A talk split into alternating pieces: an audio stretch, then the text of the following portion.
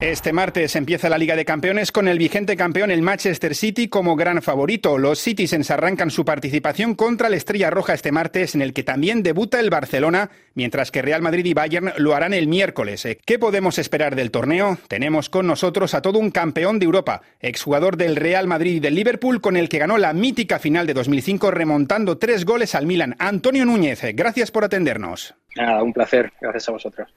Bueno, pues ya tenemos aquí otra edición de la Champions. Eh, no sé cómo la ves este año. No sé si ves eh, Manchester City, el vigente campeón, y ya después todo lo demás. Bueno, sí, a priori yo creo que es el máximo favorito. Bueno, es lo primero porque es el campeón, lo segundo porque todos sabemos la gran plantilla que tiene, el gran fútbol que hace y obviamente es el equipo, digamos, más a tener en cuenta o el que puede estar en el primer puesto de, los favoritos, ¿no? Encabezando, pero no siempre se cumple ese tipo ¿no? de favoritismos, incluso yo creo que pocas veces se cumple, ¿no?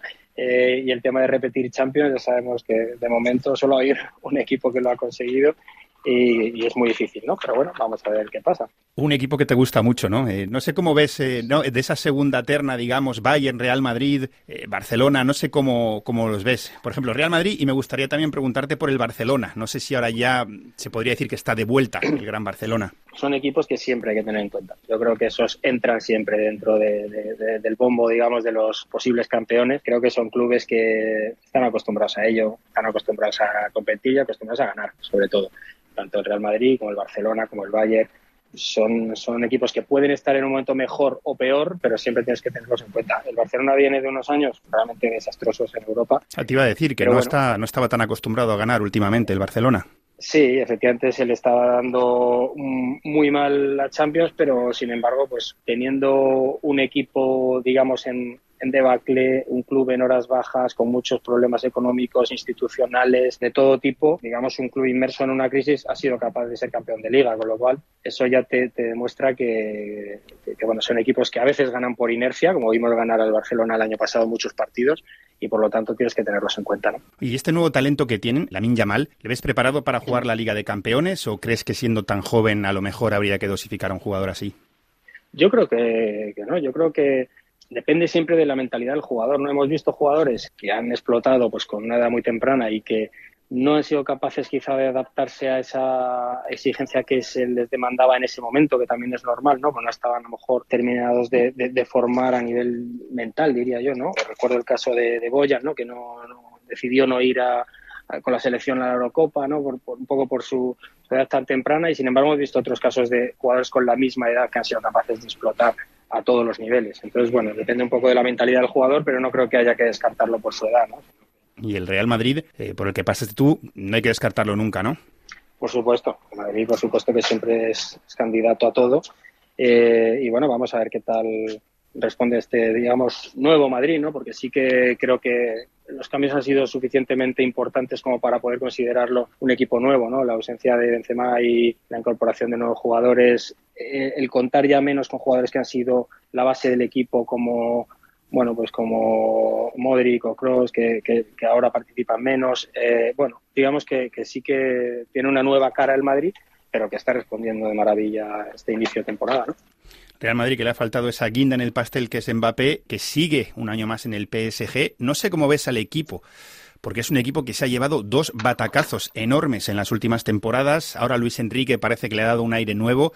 No sé si crees también que puede aspirar al título o que debería antes pasar por una etapa intermedia, tal vez, eh, recuperar sensaciones en la Champions. Dentro de que uno nunca puede descartar ya de entrada a casi, a ningún equipo, ¿no? Y menos a, clubes grandes como es el PSG, pero sí que creo que probablemente el momento en el que más cerca han podido estar de conseguir lo que era en este megaproyecto que, que se hizo con una inversión bestial y unos fichajes pues de primerísimo nivel, vamos, de prácticamente querer juntar a, todos los mejores jugadores del mundo ahí, eh, no se ha conseguido y quizás ese, ese momento era, ¿no? Y, y ha pasado y ahora pues, pues digamos que, se ha desmontado ese proyecto, ese equipo se ha desmontado y creo que el que, el que tiene este año no, tiene esa potencia para intentar eh, esa hazaña de que lo que es ganar la Champions. Yo, a mí me extrañaría y me sorprendería, pero eso no quiere decir que a todos los grandes clubes hay que tenerlo siempre en cuenta y hemos visto a veces sorpresas en los campeones de Champions.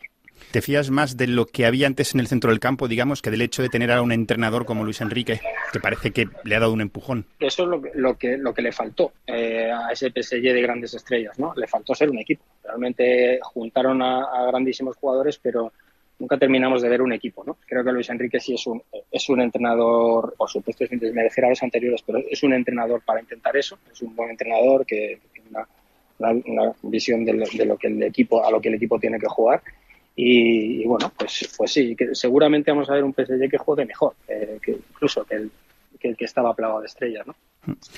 Y como has dicho que no hay que descartar a nadie, ¿ves alguna sorpresa? El año pasado tuvimos al Inter en la final, que yo creo que no esperaba nadie a los Nerazzurri en la final.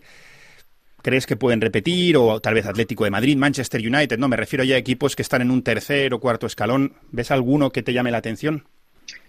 Bueno, todos esos siempre son candidatos, ¿no? Depende de cómo, cómo se les dé el año. A veces las competiciones como la Champions, estas competiciones que son ya de eliminatorias, depende de si tienes ese, ese algo, ese, ese punto de suerte en algunos casos, ese punto de confianza extra en otros. Yo recuerdo que la Champions del Liverpool, aquella en la que yo pude participar en 2005, por supuesto que no éramos, no entrábamos en ninguna de las quinielas, pero sí sentíamos, ¿no? En cada eliminatoria que pasaba que que, se nos estaba dando bien ese campeonato y que íbamos a tener ahí nuestras opciones porque teníamos muchísima confianza, ¿no? En cuanto pasas una eliminatoria de una manera a lo mejor épica, eso te da un, impulso enorme para, para, para, continuar las siguientes eliminatorias y eso le puede pasar a cualquiera de estos equipos, ¿no? creo que, que, todos, todos los que has nombrado están capacitados para ello, ¿no? Hablas de pasar una eliminatoria de forma épica. Épico es también como ganasteis la final de la Champions con el, eh, con el Liverpool, ¿no? Antonio Núñez, campeón de Europa. Gracias por atender la llamada de Radio Francia Internacional.